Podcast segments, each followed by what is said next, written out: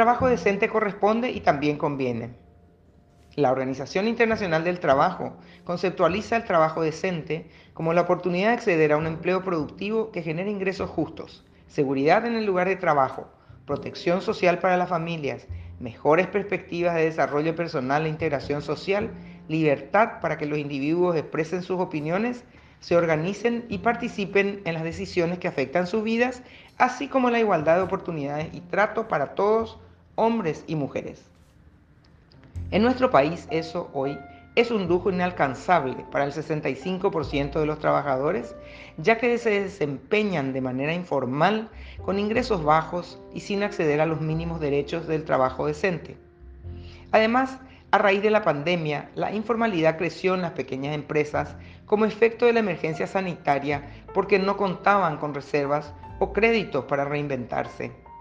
El aumento de la cantidad de trabajadores informales hizo crecer proporcionalmente las consecuencias indeseables de la informalidad, empujando a la gente a la mera supervivencia y a la pobreza. Y si bien condiciones externas como estas deben encontrar respuestas en políticas públicas diseñadas e implementadas desde los gobiernos, esta situación nos interpela como empresarios. Y una vez que la economía se volvió relativamente estable y hay un crecimiento bajo, pero crecimiento al fin. Estamos en condiciones de mirar más allá de los apuros para la supervivencia de nuestras empresas y analizar cuál puede y debe ser nuestro papel ante la imperiosa necesidad de mejorar las condiciones laborales de la gente de nuestro país. El trabajo digno está garantizado en las leyes paraguayas y corresponde que sean cumplidas estrictamente por nosotros los empresarios.